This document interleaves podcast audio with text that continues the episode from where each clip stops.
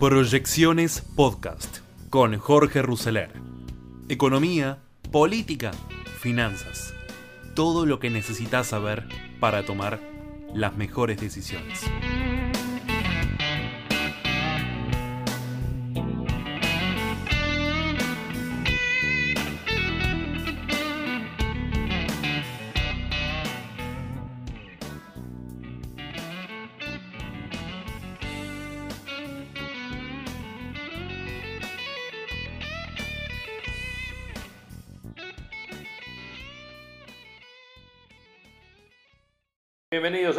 Capítulo de proyecciones de hoy viernes 3 de septiembre del 2021. Un viernes que abre con un dólar libre de 181, con un contado con liqui libre de 176 y con un riesgo país que ya bajó de los 1.500 puntos, en 1.477 puntos. Dólar solidario 170.4, contado con liqui controlado 171, dólar Banco Nación 103. Algunos de los títulos, hay una nueva crítica de Martín Guzmán al Banco Central, admitió que la fuerte suba del ELIX es funcional,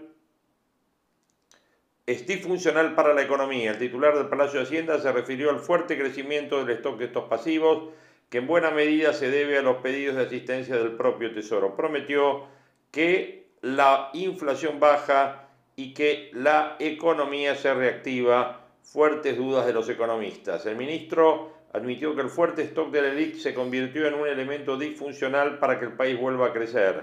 Aunque las LELIC las emite el central para retirar dinero de la economía y contener la demanda de dólares y frenar la inflación, surgen básicamente por la necesidad de financiar al Tesoro, o sea, el propio Ministerio de Guzmán, pese a que algunos analistas interpretaron estas palabras como un cuestionamiento a Miguel Pese. Cabe recordar que desde enero el central pagó en concepto de intereses de LELIC casi 800 mil millones de pesos, un 90% más que el año pasado. Además, desde el cambio de gobierno, el stock de estos pasivos creció al 270%, pese a que en campaña Alberto Fernández dijo vamos a dejar de pagar intereses del ELIC que está pagando la Argentina todos los días. En Córdoba, el ministro dijo ayer hay que seguir reordenando el funcionamiento del sector financiero. Hoy tenemos una situación en la cual el stock del ELIC más pases pasa los 4 billones de pesos, esa situación es disfuncional para el sistema económico, por lo que necesitamos un sistema financiero que canalice el ahorro en inversión, en lo que muchos analistas interpretaron como otra crítica al Banco Central luego de polémicas previas en torno del cepo y de las tasas de interés. De inmediato señaló que es importante que los depósitos que llegan a los bancos se canalicen a la inversión. La intención de economía es que esos fondos vayan a la economía real y por lo tanto pretende que el central desaliente los encajes remunerados según fuentes del mercado. Al respecto, los economistas consultados por Infobae expresaron su escepticismo. Sebastián Menescaldi, director de EcoGo, dijo, por un lado, sin expectativas de inversión, nadie necesita un crédito de largo plazo, solo el que renueva maquinaria aprovechando brecha o acumula stock. Es decir, no hay demanda de crédito, incluso si desarmaran las LELIC. Además, señaló que desarmarlo sin demanda no es algo que le gusta al central, dado que el excedente puede provocar corrida al dólar y a otros bienes. Francisco Gismondi dijo que el Tesoro tiene bastante responsabilidad en la bola de los LELICs emiten para financiar el tesoro y esterilizan con la ELIC, si emitieran y los bancos además prestaran la inflación, ¿a dónde la van a buscar? Además los bancos no prestan porque ven mucho riesgo y porque tampoco hay una super demanda por crédito. Hay margen para prestar por todos lados. Y si se les ocurre bajar las tasas de ELIC, más que subir el crédito, te van a pedir la baja de la tasa de depósitos también que en teoría bajan juntas y ahí se va todo al dólar y chau Pinela. Guido Lorenzo dijo que claramente la dinámica de eso no es sostenible o es sostenible siempre y cuando la economía funcione con tasa de interés por debajo de la inflación de manera de licuar todo eso, pero esa licuación es pérdida para los ahorrista y para los bancos. El día que generen previsibilidad para que florezca la demanda de crédito, quizás el banco se anime a prestar al sector privado. Por lo pronto, ante la incertidumbre le devuelven el exceso de liquidez al Banco Central. Pero Guzmán señaló en Córdoba que los bancos deberían apostar más a la deuda en pesos luego de la mala respuesta que tuvo en las últimas licitaciones. Dijo, hoy en la Argentina la deuda del Tesoro en pesos es un activo seguro, no hay ninguna posibilidad de que haya un evento disruptivo en la moneda que nuestro país emite como debería ser en cualquier país del mundo. Esto es política del gobierno y debería ser política de Estado. Cabe destacar que desde la intervención del INDEC entre 2007 y 2015 por manipulación de estadísticas justamente se generó un gran problema de credibilidad en el mercado de pesos ya que se trató de un virtual default a los bonos atados por ser. El ministro dijo, la economía se está recuperando porque se protegieron las capacidades productivas, es un objetivo central del gobierno que crezca el salario y se van a utilizar todos los instrumentos para lograr que el salario le gane a la inflación. Al respecto, subrayó que en agosto la tasa de inflación va a ser más baja que la de julio y por primera vez en el año va a estar debajo del 3%. Algunas consultoras como Castiglione y Tiscornia señalaron que terminó en el 2,6 el mes pasado y en el 51,7 en el año. Educación y salud crecieron muy por encima del promedio. En salud el incremento de los medicamentos se sumó al ajuste autorizado por las prepagas. Además, el sensible rubro de alimentos y bebidas aumentó 3% con gran influencia de las bebidas. La carne mantuvo su moderación. En otro tramo, Guzmán dijo, si lo que se hace es criticar el endeudamiento en pesos por la asistencia del Banco Central, que vamos a ir reduciendo año tras año, lo que se está diciendo es que tendría que haber un ajuste del gasto. En realidad, Hubo un fuerte ajuste del gasto en jubilaciones, mientras que aumentaron las erogaciones en subsidios para los sectores medios y altos por las tarifas de servicios públicos. Si en la pandemia no hubiese habido medidas de protección a la producción y al trabajo y a nuestro tejido social, la economía no, no, se estaría recuperando, dijo también Guzmán en Córdoba. En estos 20 meses se sancionaron 15 leyes económicas que fueron muy importantes para construir la economía tranquila que buscamos. Bueno, ahí lo tenían, ¿eh? a Martín Guzmán en el central. ¿Cambian o se van a tener que ir? El gobierno acusó a Macri de golpista. Estamos hablando en este caso de una frase del expresidente que provocó la reacción del jefe de gabinete. Cafiero acusó esta mañana a Macri por expresiones vertidas en un reportaje este viernes en Radio Mitre de Córdoba. Durante la entrevista, el, jefe, el ex jefe de Estado se refirió al escenario electoral y dijo, las pasos es la herramienta que tenemos para decir basta y si nos encontramos que una mayoría de los argentinos decimos basta, eso va a generar una recuperación de la esperanza, va a haber como un respirar, un aire nuevo el lunes diciendo, bueno, esto va a cambiar o se van a ir. En el tiempo se van a tener que ir porque han perdido el apoyo que es lo que ha pasado y en la Argentina se ha destruido la confianza. Cafiero enseguida dijo el expresidente Macri, dijo que el gobierno o cambia o se van, es muy grave que hable de interrumpir un mandato constitucional, espero que los partidos que compitan en libertad se expresen con firmeza. Bueno, campaña, sin lugar a dudas, un tema que obviamente sabemos la desesperada carrera de un niño venezolano para abrazar a Messi y el tierno gesto del argentino. Obviamente esto se dio ayer, el chico aguardó el final del partido para saltar de la tribuna, meterse en la cancha y encontrarse con su ídolo. No todo fue maltrato para Messi en el campo de juego del Olímpico de Caracas. El astro argentino sufrió un planchazo descomunal de Luis Adrián Martínez, quien fue expulsado a instancias del VAR, que pudo haber lesionado de gravedad a Messi. Realmente yo lo vi fractura, te digo, cuando vi el partido. Decí que por suerte Leo sabe caer, la experiencia, la profesionalidad en todo esto hace que sepa prevenir los golpes fuertes. Pero Leo sintió el calor y el cariño del pueblo venezolano, sintetizado en las buenas intenciones de un chico que invadió la cancha justo sobre el pitazo final del uruguayo González. El joven con la camiseta 30 del PSG saltó de la grada para atravesar la pista olímpica, evadió los controles, saltó los carteles publicitarios y se dirigió directamente hacia la posición de Messi siendo arengado por sus familiares y amigos, todos los fanáticos de la vino tinto que estaban presentes y Messi lo recibió con los brazos abiertos y se pegó pegado a él por varios segundos. Bueno, un comentario que vale la pena, ¿no es cierto? Vale la pena tenerlo en cuenta. Macri reveló que pensó en cambiar su domicilio para ser candidato en Córdoba. Preocupación en River, Matías Vizcay dio positivo de coronavirus. La historia de un inversor novato que perdió todos los ahorros de su familia invirtiendo en Bitcoin. En un intento porque otros no caigan en los mismos errores, reveló cuál fue la estrategia que lo arruinó. ¿eh? Un desafortunado usuario de Reddit fue engañado por el boom del Bitcoin y perdió todos los ahorros de su vida. Contó en una historia, dijo, los arruiné por completo los ahorros de mi vida que se han ido para siempre. Aprendí una lección dura y devastadora. Continuó detallando que él y su esposa llegaron a comprar 1.7 Bitcoin, que con los valores actuales equivale a casi 85 mil dólares. Dijo que a los dos les llevó 10 años conseguir ese dinero una vez que compró los Bitcoin, comenzó a comerciar, comencé operaciones futuras y logré convertir 1.7 Bitcoin en 2,1, la suerte clásica de principiantes, pero puso todos los fondos en un tipo de comercio llamado futuros de apalancamiento, apostando al que el valor del Bitcoin continuaría aumentando. Bueno, obviamente, y a partir de ahí, historia conocida. ¿Qué más tenemos?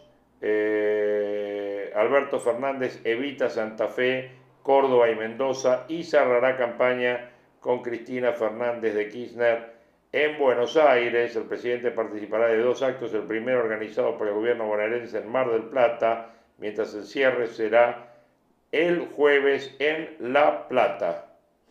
Eso ya está determinado. No miren TV el pedido que le hizo la ministra de Kisilov a los jóvenes que votan por primera vez. Ocaña dijo hay que controlar la elección, no creo en fraudes masivos, pero sí en muchas avivadas. Esteban Bullrich, me siento como en la gira de despedida, pero aún tengo mucho para dar. Argentina-Venezuela, el corte de la transmisión de TV y el misterioso palco de los vidrios polarizados. Iban nueve minutos al primer tiempo cuando millones de televidentes de todo el mundo se quedaron sin ver las imágenes del partido en el estadio se cortó internet y ya en el final hubo una invasión de cancha que comprometió la seguridad de Lionel Messi. Bien venezolano todo, ¿eh? Todo bien venezolano. Bueno, el equino, el suero equino hiperinmune demostró in vitro alta capacidad neutralizante de la delta. Tema Hope Fans, la justicia insiste con una fianza de 450 millones de pesos para escarcelar al Madoff local. ¿Qué más tenemos de noticias de hoy? Ataque terrorista de un seguidor del ISIS en Nueva Zelanda, seis heridos en un supermercado. Argentina sufrió una derrota diplomática por su crítica a la transición política en Venezuela. Alberto Fernández rechazó un comunicado a favor, de las negociaciones que protagonizan los delegados de Maduro y de la oposición por considerar que promovían la intervención en los asuntos internos del Estado caribeño. Bueno, viendo los títulos de otros eh, medios, vamos a ver Clarín en este caso, a ver qué es lo que, lo que está siendo eh, tema principal, títulos principales a esta hora. El impuesto país, Brasil estudia represalias contra Argentina por el recargo del 30% a los gastos de los turistas en el exterior. Muy grave, Cafiero acusó a Macri de pedir la interrupción del mandato constitucional de Fernández. Dolorido Messi llegó a Brasil rengueando tras la brutal patada del venezolano Martínez. Caso polémico, detienen a una médica por practicar un aborto en un hospital público de Salta. Fiesta en Olivos, la vestuarista de Fabiola pidió llegar a un acuerdo económico. La interna del gobierno, días de volantazos en Olivos, reproches mutuos y Guzmán cada vez más en la mira. El contrato con Rusia, el componente 2 de la Sputnik 5, un dato suma incertidumbre a los que tienen la primera dosis. El vice de Boca y su futuro, Riquelme, sentó las bases para su continuidad. ¿Cuál sería su proyecto político para el 2023? Rumbo a la paso, una encuesta que llegó al gobierno y le pronostica un triunfo en todo el país. Especial de Clarín, cómo protegerse de las estafas por WhatsApp, Facebook o Instagram. Las eh, portadas en materia de economía, poder adquisitivo, ganancias 2021, qué pasará con los salarios si el gobierno no aumenta el mínimo.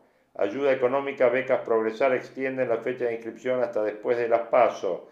Energía, pese al boom petrolero en vaca muerta, la producción de gas está por debajo de la del 2019. Cecilia Todesca sobre los cruces con industriales dijo hay empresarios a los que le va mejor con nuestro gobierno, pero igual votan otra cosa. Elecciones 2021, alerta en el bastión de Cristina, pese al canje de deuda bonaerense, la economía del conurbano sigue muy frágil.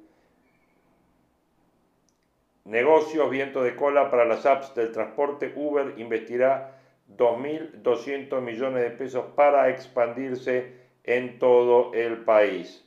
Obras sociales ya se recibieron 15.800 millones de pesos en el año para tratamientos costosos. Negociación con Washington, el fondo insiste a la Argentina que el país debe quitar el cepo gradualmente. Bueno, algunos de los títulos, como decíamos, que en, a este momento son noticia en la Argentina. Decíamos de la nota de Clarín que acabábamos de ver, un fuerte debate interno existe al máximo nivel del Frente de Todos sobre qué rumbo tomará la Casa Rosada. La pelea incluye a quienes pretenden sostener la actual situación y sectores que propician un volantazo. Cristina prepara una batalla para imponer a nuevos ministros y Massa un plan para darle racionalidad a la política económica. Máximo busca más espacios de poder y los duros de la vicepresidenta alientan la radicalización de la economía. La pelea se reflejó como un iceberg en los actos públicos. Cristina retó al presidente y le pidió que ponga orden en la Casa Rosada. Alberto habló de deslealtad y afirmó que el presidente no va a traicionar a Cristina, a Máximo y a Massa. La Casa Rosada lanzó una versión light sobre esta cuestión que hizo alusión a un tuit del Cuervo Larroque, pero esa frase retumbó fuerte. Habría obedecido a cuestiones y reproches más profundos en la cúspide de Olivos. En las últimas semanas hubo nuevamente cruces fuertes entre el presidente y la vice. Cristina había dejado trascender su malestar por los errores del presidente. Así lo dijo, Alberto no para de hacer cagadas. El presidente se enteró de inmediato, la cuestión provocó otro cortocircuito en un diálogo directo, entre ambos hubo reproches mutuos y Alberto volvió a jugar al límite. Cristina le habría dicho que se deje de amenazar. A Alberto le irrita la constante actitud de la vice que erosiona su imagen de presidente. Cristina retruca. Alberto se desgasta solito. Dicen que utilizaron palabras muy fuertes y que todo obligó a una inusual negociación entre ambos. Quienes negociaron Máximo Massa y Guado de Pedro fueron los componedores de esta disputa de máximo nivel. La pelea terminó en este insólito discurso presidencial donde un inesperado compromiso público que no iba a traicionar a nadie el presidente. Pero las apuestas para el futuro del gobierno continúan. Cristina quiere ver rodar cabezas y en el futuro políticas más activas desde la jefatura de gabinete y el Palacio de Hacienda. El ministro Guzmán tiene el pleno aval de Alberto, pero dejó de tener el apoyo de la vice así como de Máximo y el propio de Massa. Guzmán es víctima de esas peleas políticas y la ola de entregas, intrigas y desconfianza que se adueñó del propio gabinete. Entre los hombres de negocios circulan innumerables versiones de futuros candidatos a ocupar el Palacio de Hacienda. Guzmán contraataca, dice que son operaciones interesadas y que los hombres de negocios temen por la posibilidad de que Kisilov tome el control del Palacio de Hacienda. La inminente contienda electoral despejará la incertidumbre. Un triunfo bonaerense obviamente calmaría las aguas de la disputa entre Alberto y Cristina. La última encuesta que recibió el presidente tranquilizó los ánimos, dice que Victoria Tolosa Paz gana por 5 o por 7 puntos, pero nada está dicho, todas las encuestas tienen un caudal de indecisos del 30%. Se confirmó que un banco de primera línea internacional reunió sus máximos clientes y le ofreció una confidencial evaluación electoral. Los banqueros tienen un escenario dividido, empate a nivel nacional y un triunfo de tres puntos en la provincia de Buenos Aires. Los hombres de negocios creen que estas peleas se van a acentuar. El mismo diagnóstico tienen en Wall Street, en Manhattan tienen tres escenarios para los próximos meses y desean que haya un empate electoral. Los informes confidenciales afirman de un empate que obligará al frente de todos a tener una política económica racional. Sería la única forma de captar votos moderados. En cambio, un triunfo categórico del Frente de Todos o una derrota categórica acelerará los dislates económicos que lleva la dupla Cristina Alberto. En Buenos Aires los CEOs de las corporaciones multiplican las consultas. Guzmán a todo esto se defiende de los ataques que llueven en economía frente a un grupo de banqueros, dijo el Frente Cambiario no me preocupa, al dólar lo tenemos controlado, el tipo de cambio no está atrasado. Fue el miércoles pasado una reunión de Abapra donde estaba Hecker, Juan Cuatromo, Carlos Heller y Guillermo Laje. Guzmán fue sincero y dijo, estoy preocupado por el stock del ELIC y de los pases en el central. El ministro respondió a la inquietud del mercado. Este jueves el central volvió a perder más de 100 millones de dólares en la semana 500 millones de dólares. Un paper de la Asociación de Bancos dice que la sangría continuará y que la Casa Rosada sostendrá esto cueste lo que cueste. Se calcula el costo en 4 mil millones de dólares de pérdida de reservas. El dólar electoral es una pieza clave para el plan urna, el plan político. Este jueves fue un día complicado en el mundo de los negocios. Molino Cañuelas, como dijimos ayer, se presentó en un concurso de 1.300 millones de dólares. Alberto endureció el discurso contra los hombres de negocios, fruto de las intrigas con Cristina, la pelea ideológica, la miopía política del Frente de Todos, las vetustas ideas de Cristina. El campo aportó este año un salvavidas para evitar la hecatombe financiera con liquidación récord y el central pudo recomponer las reservas.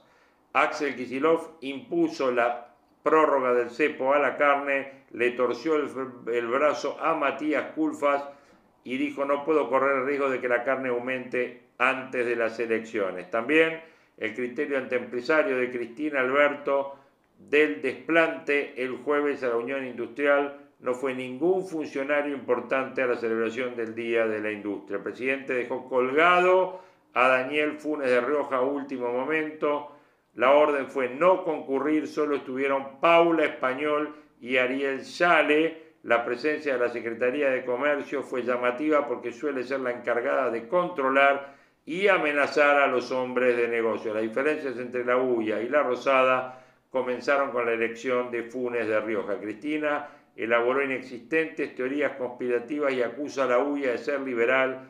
Dice que atrás de todo está Techín. Funes tuvo un conflicto con de en el Vasco, fue a la celebración para apaciguar los ánimos, también estaba Paolo Roca, la situación es incómoda y llamativa porque Alberto dice apoyar a la producción, también habla de concertación, pero la Casa Rosada es exactamente lo contrario, rompe el diálogo y se pelea con las principales centrales empresarias, la mesa de enlace y ahora la Unión Industrial. En este capítulo de proyecciones van a tener ahora un resumen de noticias con María O'Donnell, van a tener el comentario de la semana de Marcelo Longobardi en su programa de Radio Mitre esta mañana, lo mismo de María O'Donnell en su programa de radio esta mañana, van a tener eh, Ricardo López Murphy con un interesante análisis sobre el gobierno y la política ambiental, van a tener la historia del contado con liquidación, qué es el dólar celeste, eh, y para estar viendo un poquito todo lo que pasa en el mundo, el hoy por hoy de la cadena SER, que siempre sacamos el resumen de qué es lo que dice la prensa del mundo a través de la prensa española. Todo esto en este capítulo de proyecciones de cierre de semana. Día de la Industria, habitualmente es un momento en el cual se encuentran los funcionarios con los representantes de la industria. Eso no ocurrió ayer porque Alberto Fernández, enojado, decidió vaciarle el acto a la industria. Él, por su parte, se fue a la provincia del Chaco. A mí me parecía muy importante y muy relevante que celebremos el Día de la Industria en el interior de la patria, porque para el desarrollo de la Argentina, para el desarrollo económico, para el desarrollo social, la erradicación de la industria en cada en distintos lugares de la patria es un objetivo central. Si no, todo se vuelve un, un, discurso y no se hace realidad. Y entonces le dije al gobernador que quería pasar el día de la industria aquí con usted. Alberto Fernández, eh, federalizando la campaña, también lo llamó al gobernador. Dijo, che, me quiero ir a pasar con vos el día de la industria. Pero escuchen además qué más dijo. Con la industria en funcionamiento, ganan todos. Gana el que invierte y arriesga, gana el que trabaja, gana el Estado, porque prescinde de tener que importar productos que empiezan a producirse en el país y son divisas que no se van del país. Ganamos todos. Ese es el modelo virtuoso en el que nosotros siempre soñamos y al que siempre apostamos. Eso nos diferencia de otros que en estos días están compitiendo con nosotros en tiempos de elecciones. La, la cifra de la industria, salvo los sectores afectados por pandemia, lo que están mostrando es que la mayoría de los sectores ya están en mejores niveles que lo que fue la debacle final del gobierno de Macri, eh, digamos, del 2019.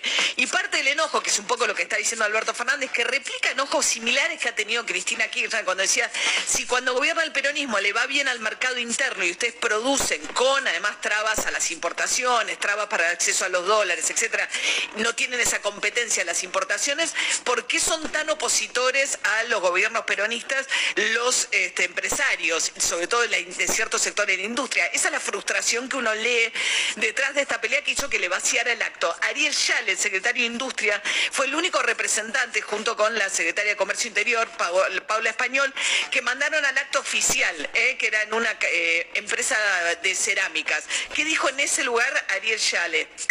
si nunca Argentina logró ser un país industrial, es porque los industriales no han ocupado el rol protagónico, no han asumido tampoco el despliegue, el ser protagonistas, el de dar las batallas que siempre plantea la tensión de intereses del desarrollo basado en la agregación de valor.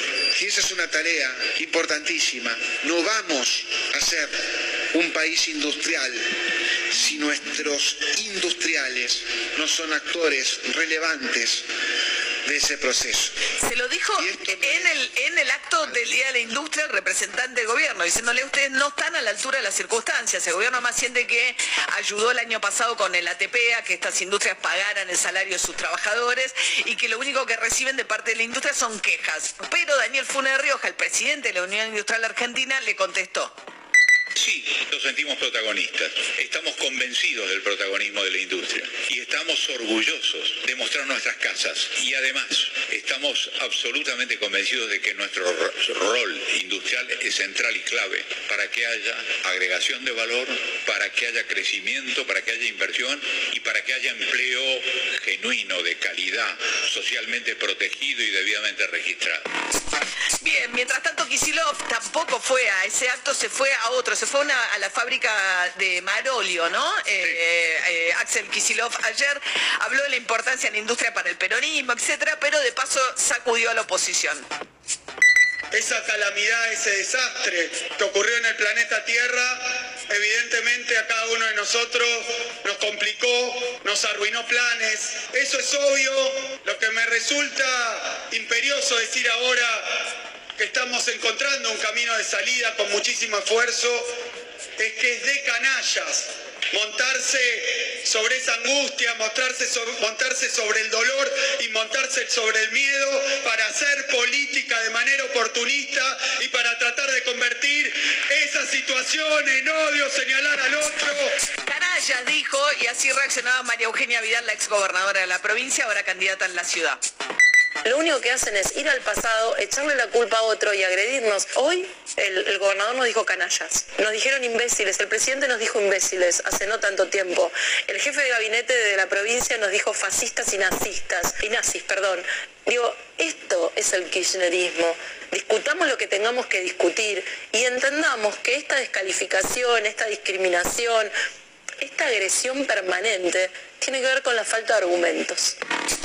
Lo curioso es que también dice esto en el programa de Viviana Canosa, donde parte del tono de ese tipo de programas es básicamente un tono súper agresivo, lleno de adjetivos, de insultos. No lo está diciendo en un espacio de meditación zen, ¿no? Tampoco. Pero Sí, bueno. Y lo curioso es que es candidata en la ciudad, no es candidata en la provincia de Buenos Aires y sí, se la pasa hablando de la provincia de Buenos Aires. Le contesta todas y, y no, eso no es aleatorio de parte de la estrategia discursiva de Kisilov. De que todo el tiempo Vidal tenga que hablar de la provincia de Buenos Aires y Es el, vos decís que Kicillof a propósito la Claro. lleva al debate de provincia para enfatizar que se fue de la Claro. provincia también. Bueno, y están dando números muy ajustados la provincia de Buenos Aires, las últimas encuestas. Es una quimera saber cómo termina esa pelea, pero está claro que los jóvenes son muy protagonistas de esta determinación. 30% el padrón. O sea, uno de cada tres personas que va a ir a votar, si es que va- fueran todos en, en las mismas proporciones, son jóvenes, gente de menos de 30 años. María Teresa García, ministra de Gobierno de eh, Kicillof, mano muy cercana a Cristina Kirchner, dijo lo siguiente. Faltan muy pocos días para la elección. Muchos de ustedes ya tienen más de 16 años y van a votar. Yo les quiero hacer un pedido. La pasamos muy mal cuatro años. Probablemente si no hubiéramos tenido pandemia, hoy ya estaríamos mucho más velozmente en carrera. La tuvimos y había que tener coraje para enfrentarla. Entonces, no miremos ni los programas de televisión ni las consignas que nos plantean algunos para desanimarnos. Bien, también hay preocupación del lado del PRO y de Juntos por el Cambio, pero sobre todo el PRO, para que la pandemia no disuada de ir a votar a los mayores de edad, porque el público, el, los públicos jóvenes es una gran intriga en esta elección, pero la gente mayor de edad tiende a ser pro- relativamente más proclive a votar al PRO que a Juntos por el Cambio, que a eh, Frente de Todos. La reta ayer presentó el jefe de gobierno cómo es el protocolo de voto en la ciudad. El primer punto del protocolo son los testeos. Sea, vamos a lanzar un operativo masivo de testeos el viernes, sábado anteriores a la elección, para que todos los que participan, las autoridades de mesa, los fiscales, los delegados judiciales, todo el personal de seguridad, todos puedan testearse y tener, como siempre, los resultados a las pocas horas en el celular. El segundo punto del protocolo, para favorecer el distanciamiento social, aumentamos la cantidad de lugares de votación, que pasan de 798 a 1030. El tercer punto es el cuidado de los adultos mayores. O sea, los mayores de 70 años pueden votar sin hacer fila durante todo el día. Llegan y votan. Les pedimos a la gente que lleve su propia virome y que no use saliva para cerrar el sobre, simplemente que meta la solapa adentro. Bien, eh, eso es eh, el protocolo y recuerden padrón.gov.ar, fíjense en qué mesa votan y el número de orden, así llegan con esa información ya eh, a la- al lugar de votación. Van a estar esas eh, grandes planillas que habitualmente pegan contra la pared con tu apellido para que vos lo puedas descubrir ahí también, pero para evitar que se junte gente delante de las planillas, mejor ir con eso ya anotado. Gracias, María. Por favor. Urbana Play. Noticias.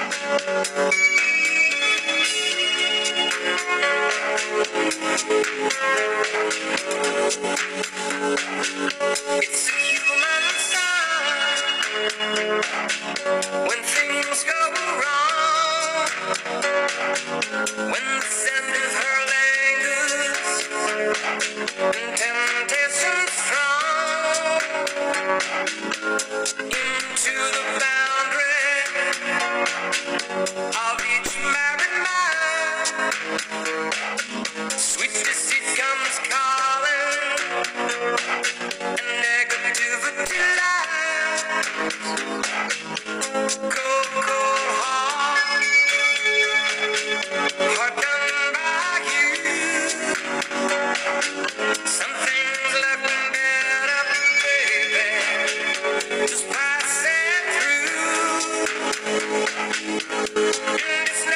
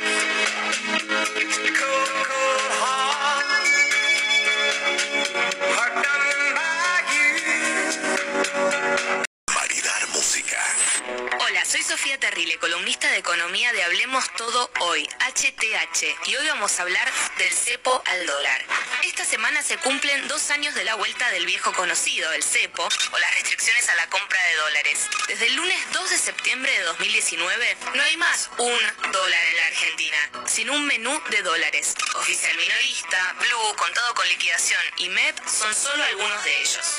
El cepo fue cepito y después fue super cepo. Se fue agrandando. Primero tenía un límite de 10 mil dólares por persona para la compra de dólar ahorro y hoy hay un grupo chico de personas que pueden comprar hasta 200 dólares al mes. Seguro que los tienen muy presentes, pero desde aquel mes de 2019 y hasta la fecha hubo decenas de anuncios, mayores restricciones para importadores y exportadores, impuestos y percepciones que se agregaron sobre el tipo de cambio oficial, controles sobre quiénes pueden acceder al dólar ahorro, todo para desincentivar la compra de dólares y así cuidar las reservas del Banco Central.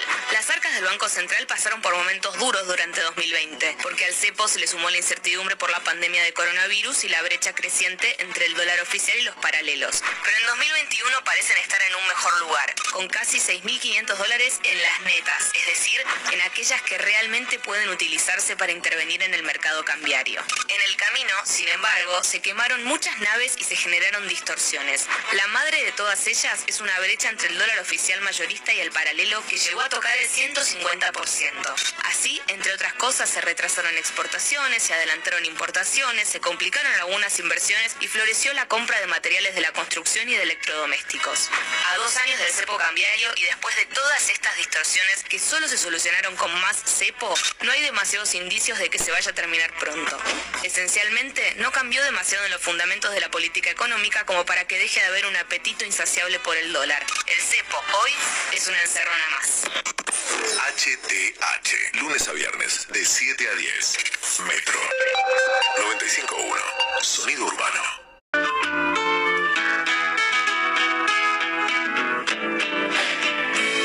Yo vivía en el bosque muy contento,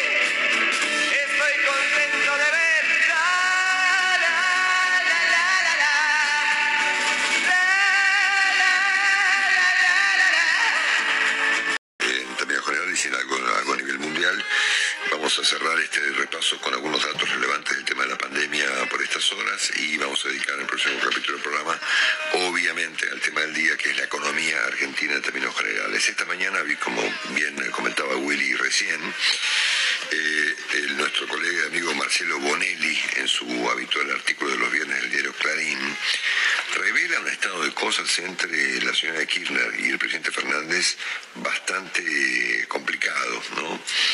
Eh, lee una frase, Willy. Dale, ¿Vos, dale. No te, vos no te animaste? No, yo no, yo no. yo no. Bueno, dicen que Cristina dijo, che, Alberto no para de hacer cagadas. No, mira cómo va a decir El, presi- eso. el presidente se enteró de inmediato, cuenta Marcelo Bonelli, y la cuestión provocó otro cortocircuito entre ambos, ¿no? Este, mm, así que bueno, toda una, toda una, mm, uf, una historia muy complicada que relata Marcelo esta mañana, y a mí me parece que lo más, esto es sabido ya, pero lo más importante es que a juicio del análisis que hace Marcelo Bonelli, el ministro Guzmán sigue estando obviamente sometido a una picota, eh, como dice el mismo artículo, es decir, está ajustado a un debate respecto de su, de su continuidad. Bueno, ayer Guzmán, eh, quién sabe si en relación o no con esta situación, mencionó que esta cuestión de las LELIC, cuyo monto total asciende a los 4 billones de pesos, si ustedes recuerdan que el presidente Fernández durante la campaña había prometido usar esa plata, ¿para qué? Para pagarle a los jubilados, ¿se acuerdan? Sí, sí, sí. Bueno, dijo, esto es disfuncional, dijo el ministro, además de pronosticar una inflación para este mes del orden del 3% o algo menos de eso. De todas maneras, los pronósticos de Guzmán, como ustedes saben, son un poco relativos, ¿verdad? Eh, No, no dijo nada, no dijo nada del déficit fiscal y del gasto público, que es lo que genera la bola de nieve de las. O- obviamente. Bueno, tal bien como mencionó Willy esta mañana, hay preocupación por el Banco Central que se desprende de reservas. Arriba de esto, el Banco Cent- el Fondo Monetario volvió a pedir a la Argentina un plan económico creíble y sólido, eh, cosa que estamos, estamos lejos, lamentablemente, de ambos, de ambos, de ambos conceptos. eh, y, por supuesto, todo este espectáculo que ofreció la Argentina económica en términos de tensiones políticas introducidas en la vida económica del país es un espectáculo complicado. No es normal que los gobiernos se enfrenten de este modo con sus industriales y con sus empresarios, más bien en general ocurre todo lo contrario. Claro, con uno o con otro, ¿viste? O estás con el campo o estás con la industria. Contra los dos nunca se vio, digamos. Nunca se vio, exactamente. Bueno, este, quien fue el presidente ofreció una explicación bastante, bastante me- menor respecto de por qué no asistió a esta reunión de la eh, porque se fue al Chaco y prefería ver la industria en el Chaco, que no sé cuál industria habrá en el Chaco, pero bueno, no importa. Quien fue más clarito fue Axel Kicillof, que dijo que estos empresarios, dijo, no eran ni empresarios ni nacionales, ¿no? Así que bueno, eh, así están las cosas, ¿no? Este, con el campo lo mismo, el ministro Culfas dijo ayer que no, no había ningún cepo a la exportación de carne ni había ningún despido en el sector, cosa que los medios, por supuesto, informan de lo contrario todos los días. Y en este contexto, el empresario Pablo Roca dijo una obviedad, ¿no? Pero bueno, la dijo igual, pero es, una obvia- es obvio lo que dijo, ¿no? Que la pobreza no se resuelve con planes, es una obviedad, ni con empleo público, pero es una frase, eh, viste, por un lado muy simple y por el otro lado, este, no, no, no amable. Se parece que decir esto no es amigable con el, con el gobierno. Bueno, ya comentó Willy la caída o en convocatoria de la compañía Molinos Cañuelas, eh, que debe 1.300, 1.400 millones de dólares. Hay que ver cuánta responsabilidad tiene en esto el país, el país actual, el país de Macri y la propia administración de esta compañía. Yo no los conozco, realmente no he tenido contacto con ellos, creo que nunca. La familia Navili, Marcelo, efectivamente. Navili, exactamente. Que tienen además marcas de indumentaria y otras actividades en la Argentina. Así que bueno, toda una situación muy complicada en la vida económica argentina que no tiene perspectiva de, eh, por el momento de resolverse. Bueno, eh, ustedes saben que hoy, 3 de septiembre, comienza en México una, un- secuencia de diálogos entre el régimen del presidente Maduro y la oposición venezolana que venía negándose hasta ahora a participar de las elecciones venezolanas bajo el argumento de que eran elecciones amañadas y fraudulentas. Bueno, aparentemente van a participar en la elección y hay unos tres días de conversaciones eh, que fueron obviamente resultado claramente de la presión internacional sobre el régimen del señor Maduro para que efectivamente se sienten a conversar y eh, Venezuela obtenga una, mm, una salida democrática a su dramática y terminal crisis. Esta mañana nuestro colega Roman Lechman informa en el portal Infobae que el presidente Fernández rechazó ayer un comunicado en favor de este diálogo entre las partes, eh, bajo el argumento eh, repetido en Argentina de que apoyar el diálogo sería también una eh, manera de intervenir en los asuntos internos de un país. Es, es, asombroso, ¿no? El nivel de lo recalcitrante que se ponen las cosas en nuestro país, ¿no? Bueno, no apoyamos nada, tampoco el diálogo. Bueno, este, obviamente que el diálogo ha sido apoyado, impulsado y apoyado ayer por el conjunto de la Unión Europea, por eh, países como el Uruguay, por ejemplo, o sea, países más o menos civilizados, por Portugal, por España, por el Reino Unido, por Alemania, por Italia, por Suecia, este, por Francia. Bueno, sin embargo, Argentina ha considerado un comunicado en favor del diálogo eh, como una injerencia inadmisible en los asuntos internos de un país. Em, la política talibán, la política talibán. es, este, es, realmente, es realmente insólito, ¿no? Pero bueno, este es el rumbo internacional que ha tomado la Argentina en este, en este, en este asunto. ¿no? Recordamos que el presidente había dicho que las violaciones a los derechos humanos habían ido desapareciendo en Venezuela, cosa que por supuesto nunca se pudo verificar. Este, y yo no, es, como que, a ver, es como que el presidente se ha puesto más madurista que Maduro, pongámoslo así. ¿Eh? Porque ni Maduro rechazó el diálogo. es increíble.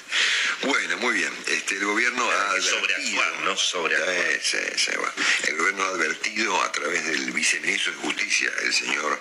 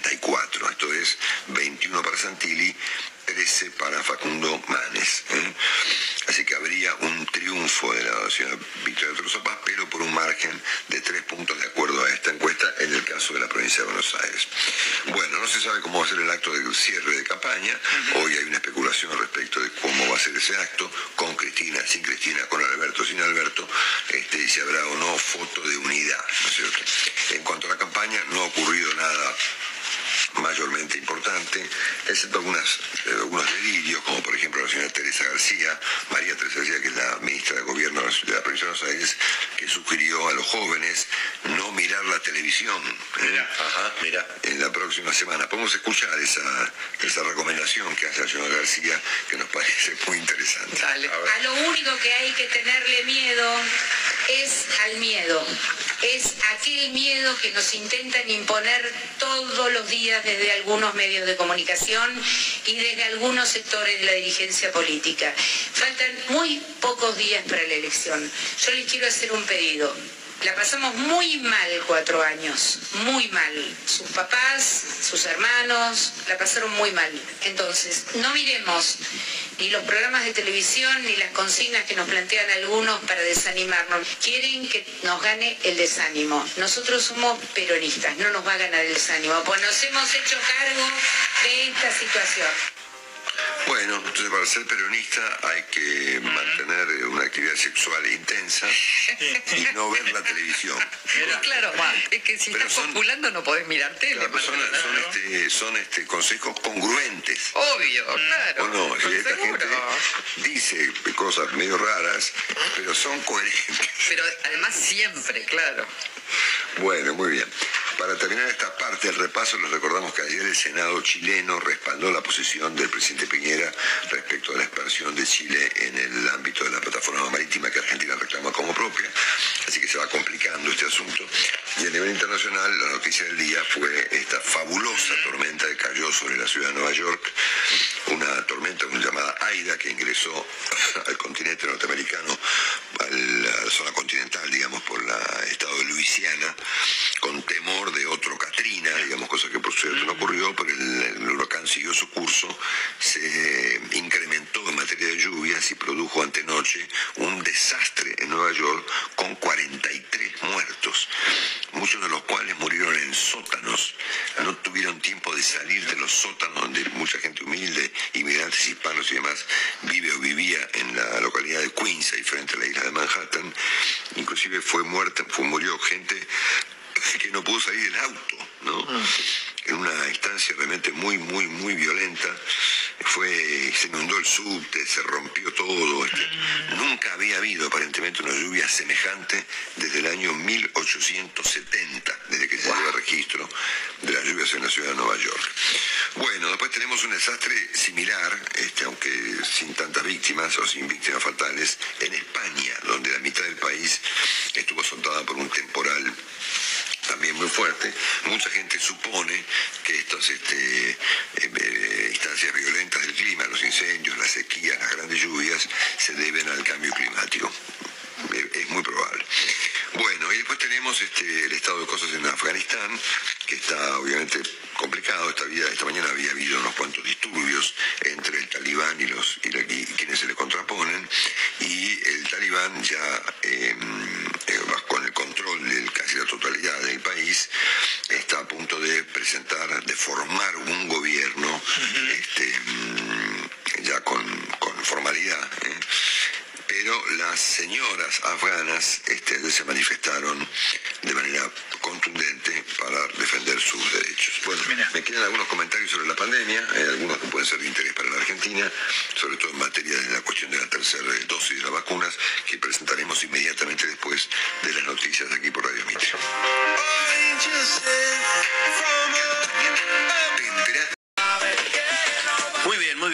Marcelo. La verdad que está cerrando, menos mal que es viernes, te digo, ¿eh? menos mal que es viernes, ya que ma mañana no, no es día hábil, porque a medida que han ido pasando los días, ¿te acordás que arrancamos la semana con la ilusión, los mercados para arriba, el gobierno que iba a tener un disgusto electoral, Alberto que de alguna manera se iba, iba a zafar de las garras de Cristina, bueno, y toda, toda esta, en fin, todo este, este escenario, la verdad que se ha ido complicando. Ayer hubo dos señales realmente complicadas para el mundo privado, para, para el sector empresario, que fueron estos dos fallos de la Corte, em, que por supuesto se aplican exclusivamente a los casos de los que se tratan, pero que, bueno, representan esta Argentina donde los impuestos evidentemente van a seguir subiendo en forma eterna, no, no hay forma de bajar el peso del sector público, cada vez hay más gasto público, cada vez hay más funcionarios, cada vez hay que pagar más sueldos, cada vez se inventan nuevos organismos. Ayer se publicó en La Nación, yo la compartí en el chat del programa Marcelo, ayer se publicó en La Nación una nota de nuestro amigo Diego Cabot, realmente imperdible, ¿no? Insisto, está publicada en el diario de ayer, donde aparentemente un nuevo curro que se está armando, eh, donde aparentemente participaría el gremio de camioneros, que es algo así como prácticamente estatizar las estaciones de servicio, estatizar las gomerías, ¿no? Se, se habla de un programa que se llama el programa Puntos de Asistencia en Ruta al Autotransporte Registrado. El programa parar, ¿eh? no, sé si tiene algo que ver con, con, lo que se está discutiendo en la campaña electoral, pero ese es el programa que viene, ¿no? Y por supuesto se va ahí que es lo que, lo que se quiere, dice Cabot, el gobierno directamente va a crear playas de servicio a lo largo de todo el país para el transporte de carga mediante predios con seguridad, gastronomía, logística, descanso y estaciones de servicio, gomería, repuestos, algo así como la estatización de todo lo que se ofrece para transportistas al costado de la ruta. Es decir, bueno, esta es la Argentina que tenemos. Entonces, en una Argentina donde el Estado cada vez crea, eh, obviamente, más organismos, más, más gastos, y los impuestos no pueden bajar. Ayer la Corte Suprema, eh, como, como fallo de última instancia, por supuesto, eh, dio una, una muy mala noticia a todos los argentinos, porque es un caso de la compañía Action, las estaciones de servicio, donde en este caso la municipalidad de Quilmes les quiere cobrar, en definitiva les va a cobrar, eh, la tasa de seguridad e higiene, no solamente por la actividad que la compañía tiene en Quilmes, donde en este caso tiene dos estaciones de servicio, sino que se calcula la tasa de seguridad y higiene en función de la actividad que la empresa tiene en toda la provincia de Buenos Aires, porque se hace, de alguna manera, se cobra esa tasa sobre lo que se paga de ingresos brutos y los ingresos brutos corresponden a la actividad. En definitiva, ¿qué es lo que significa esto? Y bueno, que los municipios, Marcelo, van a poder seguir aumentando los impuestos, casi te diría en forma infinita, e incluso con una situación en la cual no solamente te van a cobrar los impuestos por la actividad que vos desarrollás, en todo caso en un municipio, sino que te lo van a querer cobrar por la actividad que desarrollás en toda la provincia. Bueno, la verdad que es una señal muy, muy negativa el caso de Molinos, bueno, en este caso es una empresa que había abierto una filial en Chile, en el funcionamiento, digamos, del pacto de doble tributación. Y bueno, desde el 2011 que la FIP la está persiguiendo a Molinos porque considera que esta es una maniobra para, eh, obviamente, evadir o eludir impuestos a las exportaciones.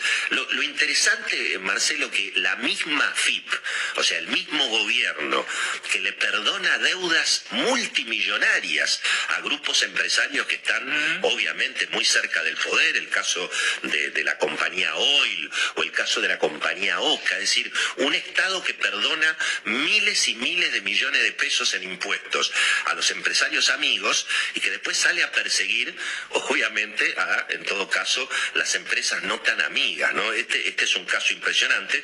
Y todo esto hace crecer la incertidumbre en alguna medida, Marcelo, por el rumbo del gobierno y sobre todo el rearmado del gabinete, es decir, el rearmado del gobierno después de las elecciones Hoy la nota de Marcelo Bonelli, otra vez imperdible, como había sido el, viernes pasado, em, planteando, bueno, que ha habido discusiones muy fuertes en las últimas horas entre Alberto Fernández y Cristina.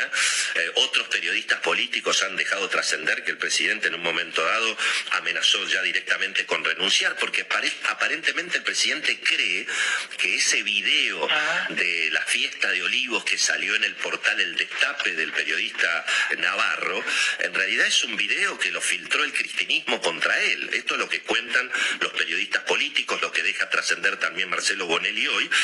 Y bueno, la pregunta que en definitiva se hace el mundo económico es cómo sigue el gobierno después de las elecciones.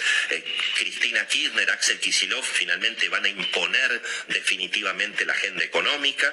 Hoy mm, el, modelo económico de Alberto prácticamente es, es más duro que el que tenía Cristina. Hay más cepo al dólar, hay más cepo a las importaciones.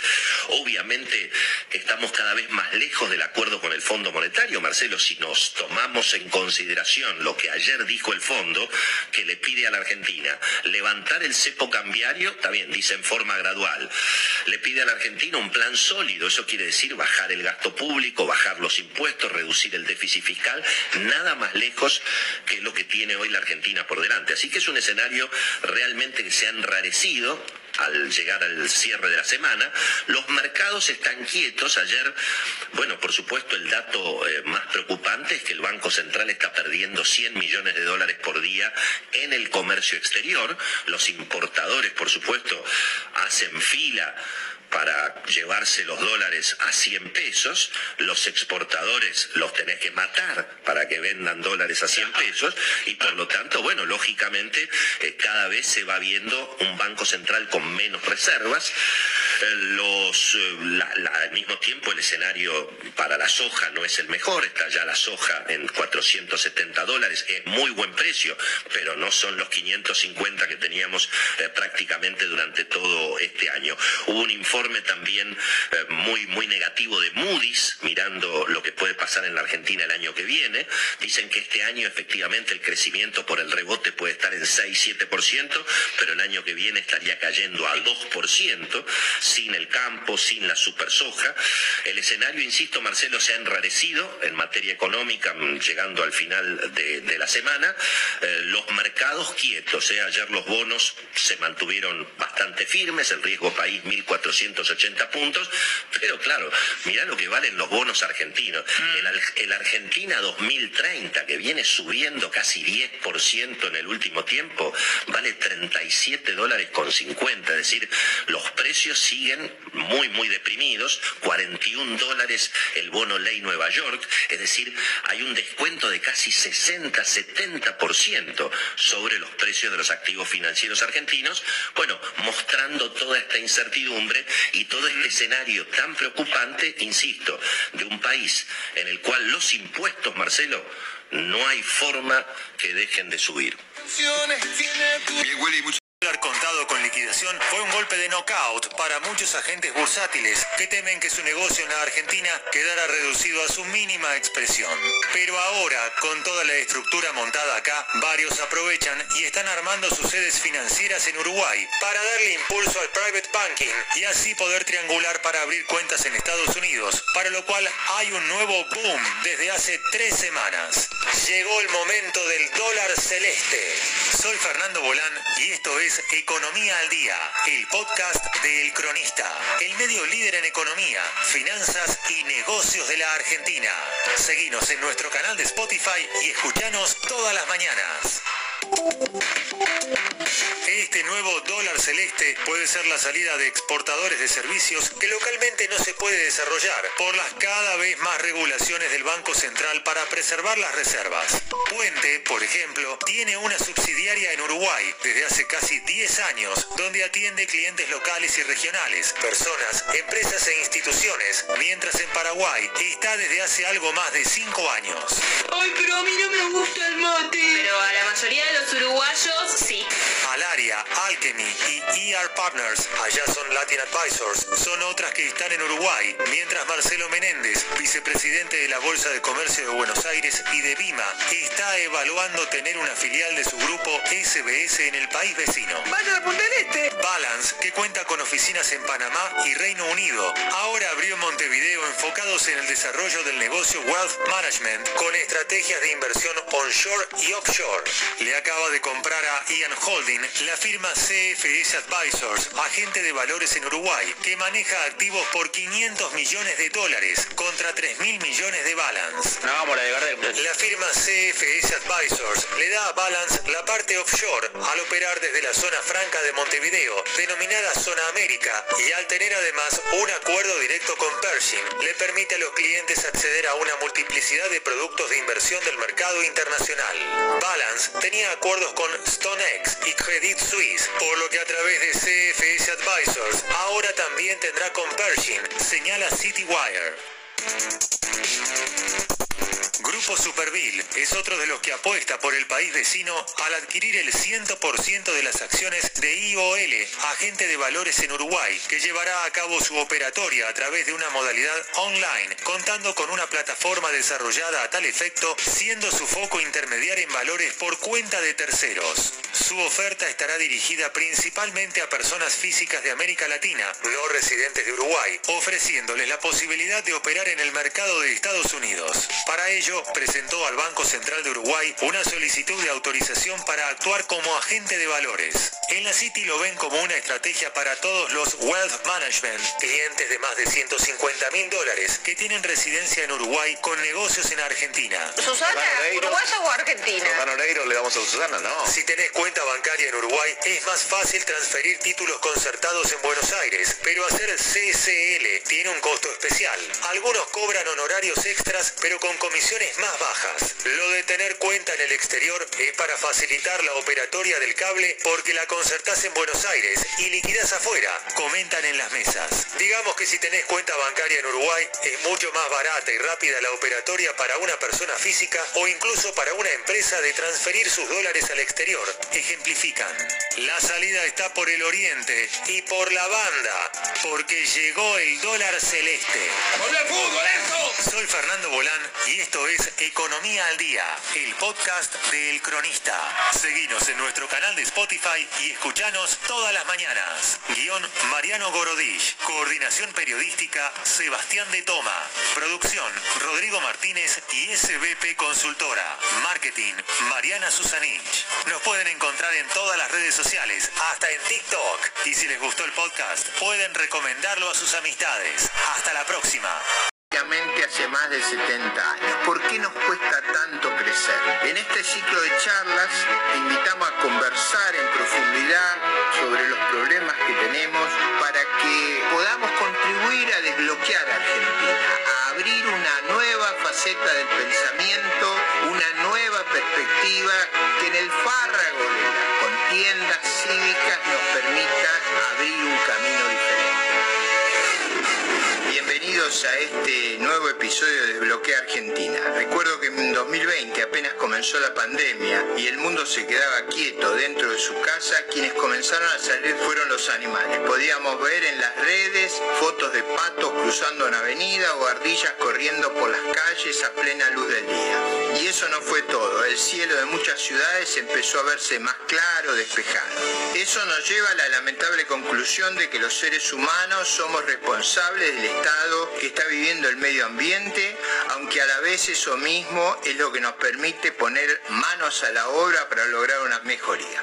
Máximo Mazoco está trabajando en este tema hace mucho tiempo, fundó la Asociación Civil Sin Fines de Lucro Eco House, especialista en educación, voluntariado, política y economía para la sostenibilidad. Actualmente la organización ambiental que tiene más voluntarios de la República Argentina. Fue reconocida como joven líder para el programa de Naciones Unidas para el Desarrollo y trabaja cotidianamente con la Organización de las Naciones Unidas. Eco House además fue declarada de interés ambiental por la legislatura de la Ciudad Autónoma de Buenos Aires y es cofundadora de la Alianza por el Clima Argentino. Bienvenido Máximo Basoco, un placer tenerte en este espacio. ¿Qué fue lo que te llevó a querer eh, un mundo más cuidado en materia ambiental? Pensamos más en, algo transversal, en que todos los seres humanos estemos bien más allá de esas diferencias, en pensar las similitudes. Entonces, al ver un, un nene o una nena de 6 años que te pide comida en la calle, o al ver un lobo marino vomitando plástico, o al entender cómo estamos devastando la biodiversidad que convive con nosotros y de la cual dependemos 100%, es bastante, digamos, coherente intentar hacer algo al respecto. Una pregunta que a mí siempre me impresionó, yo creo, hay varias que tengo, pero una que a mí me, preocupa mucho. ¿Has visto la, central térmica de Río Turbio a carbón? Debe haber pocas cosas más contaminantes que eso. Yo nunca pude entender a quién se le ocurrió esa barbaridad en términos de inversión. Por suerte no funciona a carbón. Eh, si funcionara hubiera sido un disparate. Si hubiera funcionado no sabíamos qué hacer con la ceniza y si hubiéramos sabido qué hacer con la ceniza, no sabíamos qué hacer con el medio ambiente. Lo mismo pasa con la decisión de quemar gasoil y fuel para hacer energía eléctrica cuando la podríamos hacer con gas, que es muchísimo menos contaminante que el fuel y que el gasoil, por supuesto, menos contaminante que eso son las energías renovables. ¿Qué crees vos que nos lleva a nosotros en Argentina a hacer estos disparates en materia de inversiones energéticas? No solo es en Argentina, es en el mundo, sobre todo en el norte global, que bueno, ha utilizado históricamente al sur global como se le dio la gana y hoy estamos sufriendo las consecuencias que ya no son locales. En Argentina tenemos el problema de toda la vida, que nos domina la crisis de inteligencia emocional, nos domina la crisis ética y nos cuesta mucho, mucho entender que en realidad estamos pateando todos para el mismo lado, que tenemos el octavo país más grande del mundo en tamaño, lleno de recursos, lleno de oportunidades. Somos solo 45 millones de habitantes y no entendemos por qué el 50% es pobre.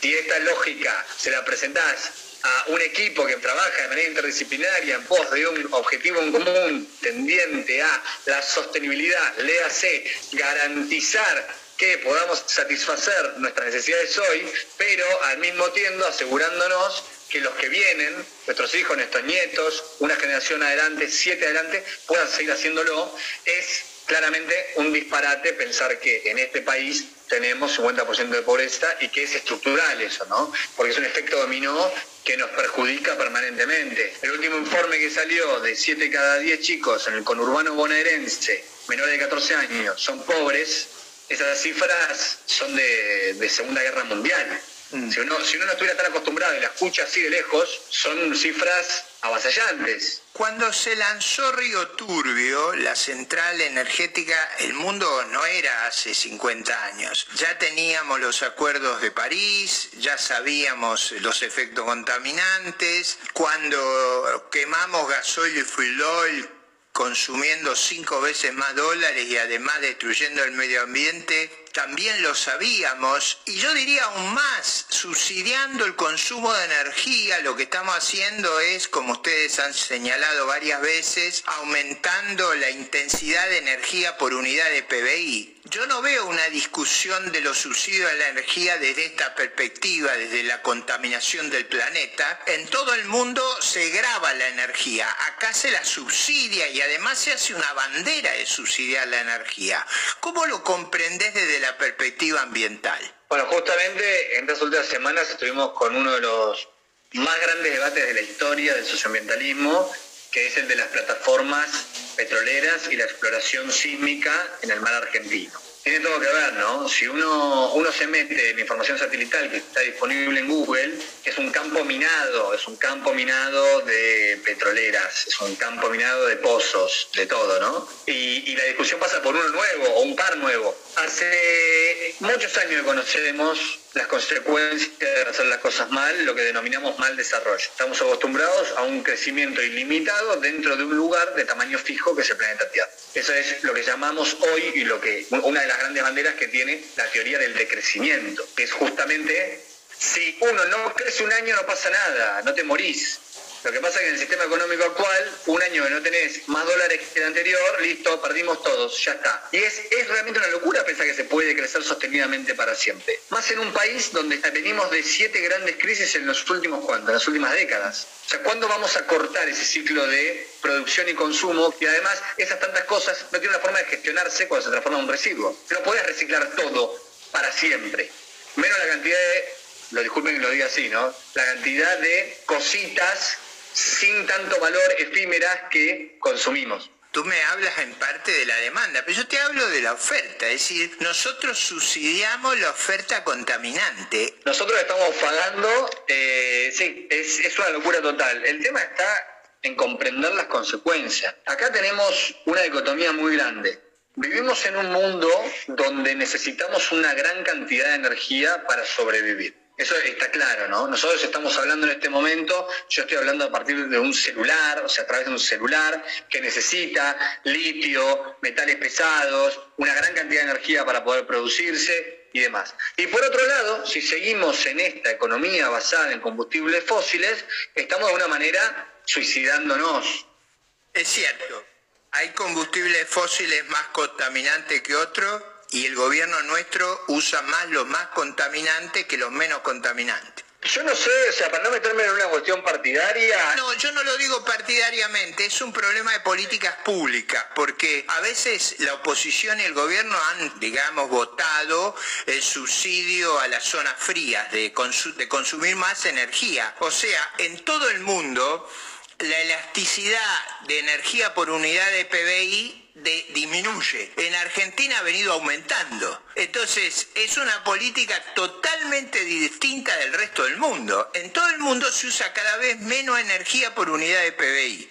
En la Argentina se usa cada vez más energía por unidad de PBI porque subsidiamos el consumo. Pero además subsidiamos el consumo, hacemos centrales carboníferas. A mí me parece que lo que no hay es conciencia del problema ambiental, del debate ambiental. Es, esa es la clave de prácticamente todo lo que estamos conversando. O sea, la mayoría de las organizaciones de sociedad civil hacemos educación socioambiental o para la sostenibilidad permanentemente justamente porque para que cambie la cosa, en este momento necesitamos una masa crítica suficiente que presione, que haga que se produzca un recambio no solo intergeneracional en una cuestión de edad, sino intercultural, o sea, tenemos que evolucionar hacia otro tipo de cultura, debemos vivir en una sociedad bajo una premisa con un sentido común bastante simple, que es que las personas deberían vivir su vida de una manera simple para que los otros, entendamos, seres humanos y otros seres vivos, puedan simplemente vivir y desarrollarse. Y eso es lo que no está sucediendo en este momento. Por supuesto, estamos totalmente en contra de subsidiar la energía fósil en la República Argentina, lo digo por no, y eso acaba de pasar, la ley de la zona fría acaba de pasar por el Congreso, digamos. Sí, sí, se discutió muy poco, hubo, hubo muy poco berrinche al respecto, hay algunos temas que parecieran ser más marketineros que tapan estas cuestiones y por abajo de la mesa, de alguna manera, para decirlo, decirlo Suceden todos los días. Y ahí hay otra máximo que a mí me tiene impresionado. Hace muchos años discutimos la contaminación del Reconquista y del río Matanzas Riachuelo. Y la verdad que han pasado tantos años y la incapacidad de hacer planeamiento urbano, has puesto asentamiento al lado del río, todo eso, el mal desarrollo urbano es muy contaminante. Para solucionar el riachuelo necesitas una política de Estado interjurisdiccional, ¿no? Porque ahí estamos hablando de nación, provincia y ciudad que labure en tándem, en conjunto, con un objetivo en común y claro durante 30 años. ¿Alguna vez sucedió eso en la República Argentina? No, pero yo digo, por ejemplo, yo he visto los ríos alrededor de Berlín, los ríos del Támesis. Hoy podés tomar agua del Támesis. Antes era una contaminación terrible, no es que no se puede hacer. Ojo, los índices de contaminación son distintos. El riachuelo, el riachuelo viene de dos siglos de contaminación, que es una locura absoluta tenés todo tipo de contaminante ahí adentro, se puede mejorar, por supuesto, es más que posible, pero de nuevo, son realidades totalmente distintas, culturas distintas. Alrededor del Tame, si no tenés barrios de emergencia, barrios totalmente vulnerables. No hay que dejar que se hagan barrios de emergencia a la, vera de los ríos, porque esa es una segura y digamos... desde todo punto de vista, sobre todo para la salud de las personas. La persona que vive en este momento pegada al rechuelo se está contaminando. A ver, yo hace muy pocos días estuve charlando con una gran amiga que vive en Villa Inflamable. Villa Inflamable está ahí pegado, o sea, están, todos con la misma napa de agua contaminada. No tiene cloaca y cuando abrís la canilla de la casa, que vive en un monoambiente con nueve, nueve chicos, así madre soltera, abrís la canilla y sale de color marrón oscuro. Ese es el agua que toman sus nenes, porque el, el gobierno le da un par de bidones por semana. Extrapolémoslo por millones, por millones. Y años y años y años de hacer las cosas mal, es una gestión muy pobre, muy pobre de lo económico, lo social y lo ambiental. Ahora estamos sufriendo las consecuencias. Entonces, la pregunta es, ¿cómo seguimos hacia adelante? Porque no solo tenemos este presente, que es lamentable, muchos lo vemos así, y para que diga, ay, bueno, ya están exagerados. Bueno, anda a preguntárselo a esta señora. Anda a preguntárselo a la mitad del país que está catalogada como pobre. Anda a preguntárselo al otro 40% que todos los días lucha, lucha a mansalva para intentar llegar a fin de mes. ¿Podemos vivir de una manera mejor? Esa es la pregunta. ¿Podemos eh, generar una autosuficiencia en este país? Claro, si tenemos, eh, entre otro, planeamiento urbano, ¿no? Primero, lo más importante es que nunca se podría haber dado lo que se dio en el urbano bonaerense, esa expansión así horizontal. Eso fue por, porque se permitieron intrusiones, se permitió que se ubicara gente en lugares donde no eran propiedad y bueno, eso terminó en un desastre como, como hubiera ocurrido en cualquier ciudad del mundo si se hubiera permitido eso. Pero del punto de vista urbanístico y del punto de vista del ambiente, del medio ambiente, son catastróficas. Ahora, hay otro tema que a mí me produce cierta angustia, probablemente porque, como conozco muy bien el área, que es el problema de la pesca. Nosotros ahí tenemos en la milla 200, cuando yo era ministro de Defensa había 100 barcos pescando, ahora hay 700. Y temeo el problema de los congeladores adentro, que desperdician, no tienen las artes de pesca adecuadas y no hay un buen tratamiento del mejor caladero del mundo. En el pasado, para que lo conozcas Máximo, yo propuse reformar el derecho del mar. El derecho del mar tiene un límite de 200 millas. Yo he pedido que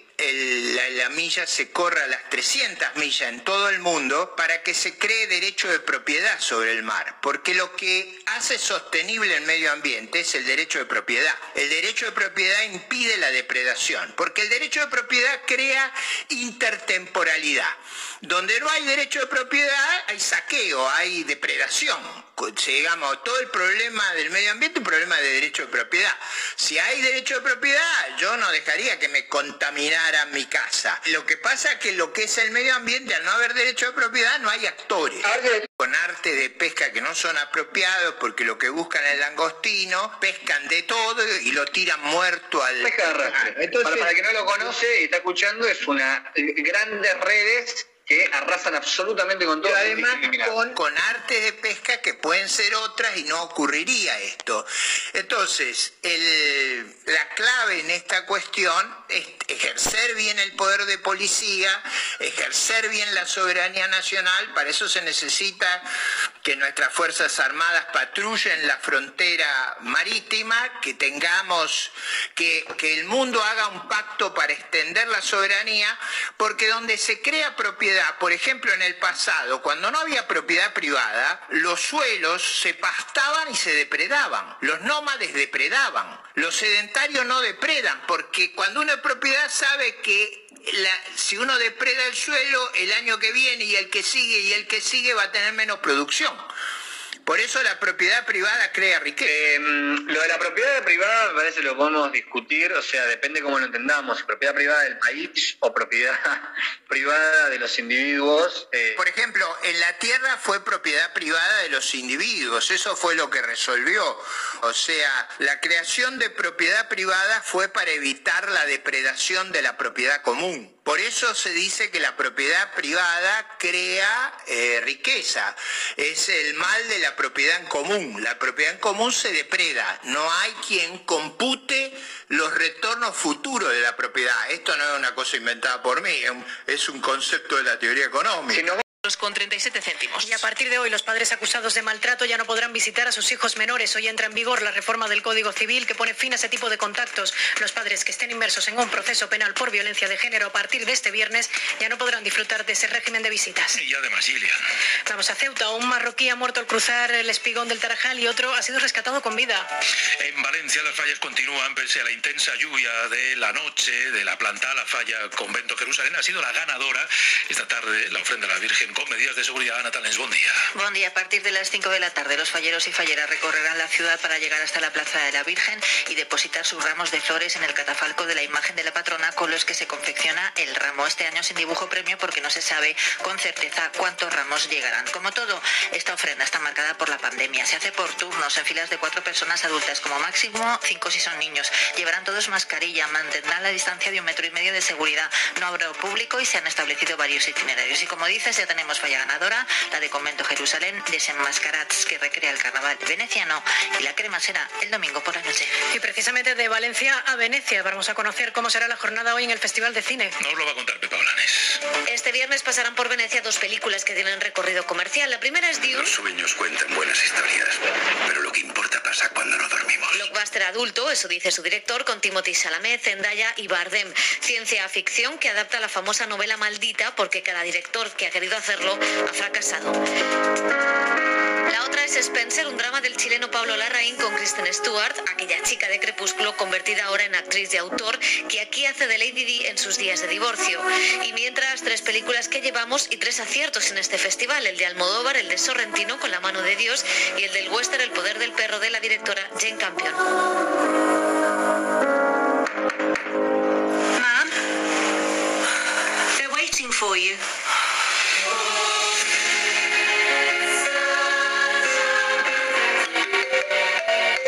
Es hora de subirnos al tren de la noticia Renfe. Disfruta de los mejores partidos de fútbol a bordo de los trenes alta velocidad equipados con conexión Wi-Fi. Renfe, en su aplicación Play Renfe, ofrece a través del canal La Liga TV todos los partidos de la Liga Santander, la Liga Smartbank, Champions y Europa League. Consulta en renfe.com la programación de los distintos partidos y no te pierdas a tu equipo aunque salgas de viaje. Renfe, Ministerio de Transportes, Movilidad y Agenda Urbana, Gobierno de España. Con las soluciones del Leroy Merlin, ordenar es mucho más que recoger. Es sentirse orgulloso de tu armario, colocar los libros con estilo, reconciliarte con el baño y hasta presumir de garaje. Porque ordenar también es decorar. Del 3 al 27 de septiembre organiza tu casa con gusto y al mejor precio. Compra en leroymerlin.es, en la app en el 910 49 99 99 o ven a tu tienda. Leroy Merlin, da vida a tus ideas. Buenos días. En el sorteo de mi día de la 11 de ayer, la fecha ganadora ha sido 23 de agosto de 1973. y el número de la suerte, el 8. Pide mi día a tu vendedor. También en puntos de venta autorizados o en juegos11.es. No olvides que comprando Lotería de la 11 colaboras con una gran labor social. Y recuerda que hoy, como cada viernes, tienes un bote millonario en el sorteo del Eurojackpot de la 11. En la 11 nos mueve tu ilusión. Que tengas un gran día.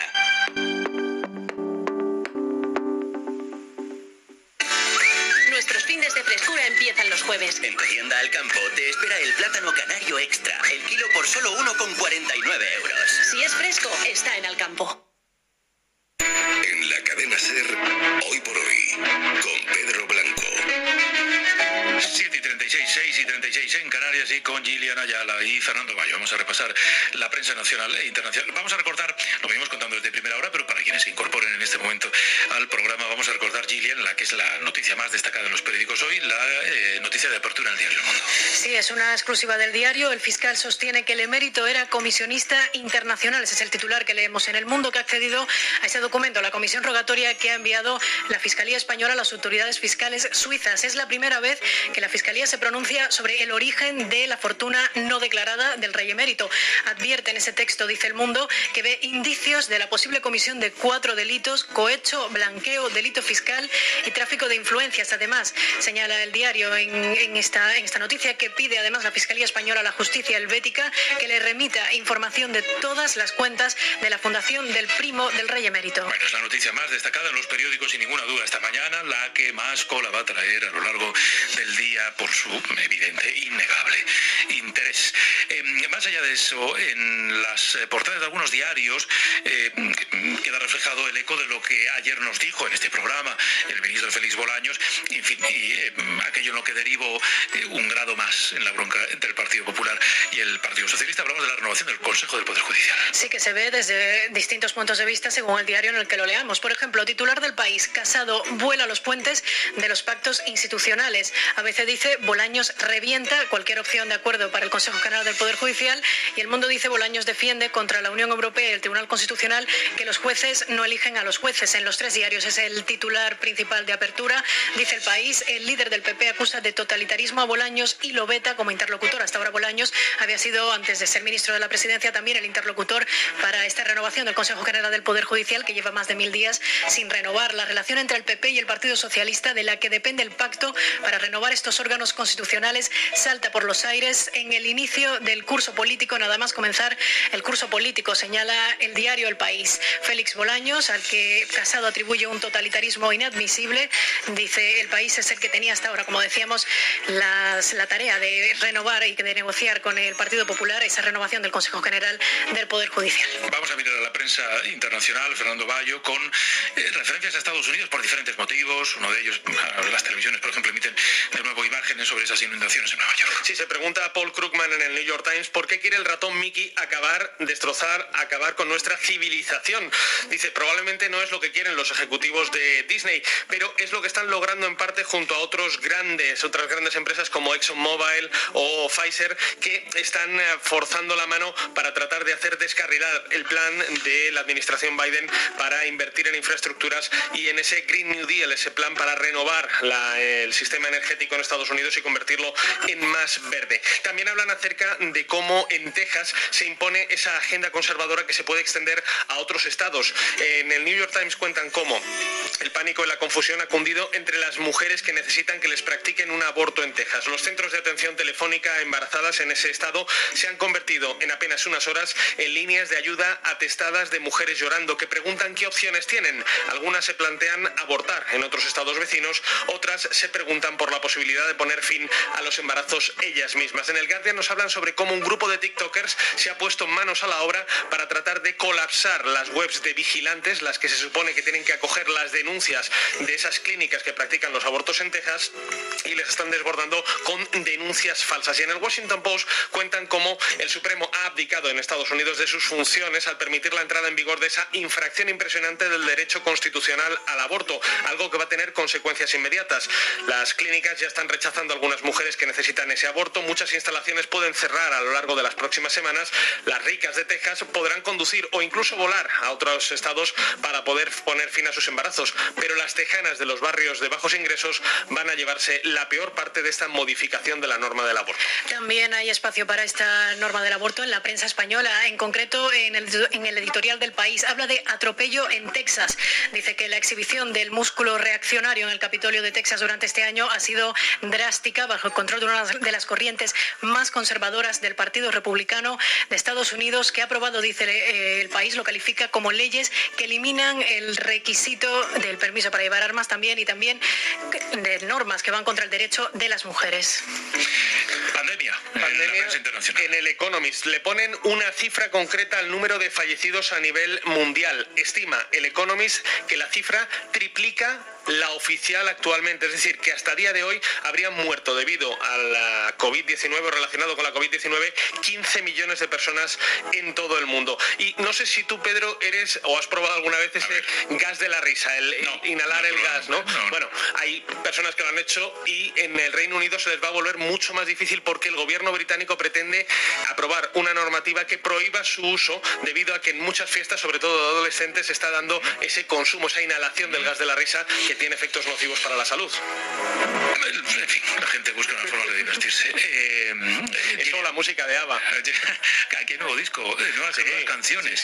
Hemos tenido una discusión esta noche, bueno, no una discusión, una conversación, hemos discutido mucho, la verdad, sobre si las canciones que han sacado son un poco aburridas o no, las nuevas. Yo creo que un poquito un sí. poquito. Un poco, ¿no? Sí, o sea, no hay discusión posible. No, yo, yo De creo hecho, que han, tenido momentos consenso, mejores. sí. Han tenido momentos mejores, sí. Bueno, Gillian, ¿alguna referencia más en la prensa española? Por ejemplo, los datos del paro de ayer. Sí, a los datos del paro en el editorial del país que anima al gobierno a seguir trabajando. Los datos favorables del paro necesitan de la acción del gobierno con o sin el PP, dice el país en su editorial, porque que todavía haya más de 3 millones de ciudadanos en desempleo es un argumento suficiente para no echar las campanas al vuelo, dice este diario. No menos importante también, señala, es la necesidad de mantener el pulso reformista comprometido con Bruselas para lograr una concentración suficiente de esa colaboración público-privada que es necesario que suceda para transmitir señales de estabilidad en un horizonte que dice el país es, pues es un horizonte que está marcado por la crispación como la única señal de interlocución entre el PP y el gobierno. Bueno, y pendientes de algo que está ocurriendo en Nueva Zelanda. En Nueva Zelanda, un ataque en un centro comercial cercano a Auckland. Al parecer, la policía ha acabado con ese atacante que habría tratado de atacar con un cuchillo, no sabemos si también con un arma de fuego, a varias personas, hiriendo a algunas de ellas, pero ese atacante ya habría sido abatido por parte de agentes de la policía. Venga, seguimos.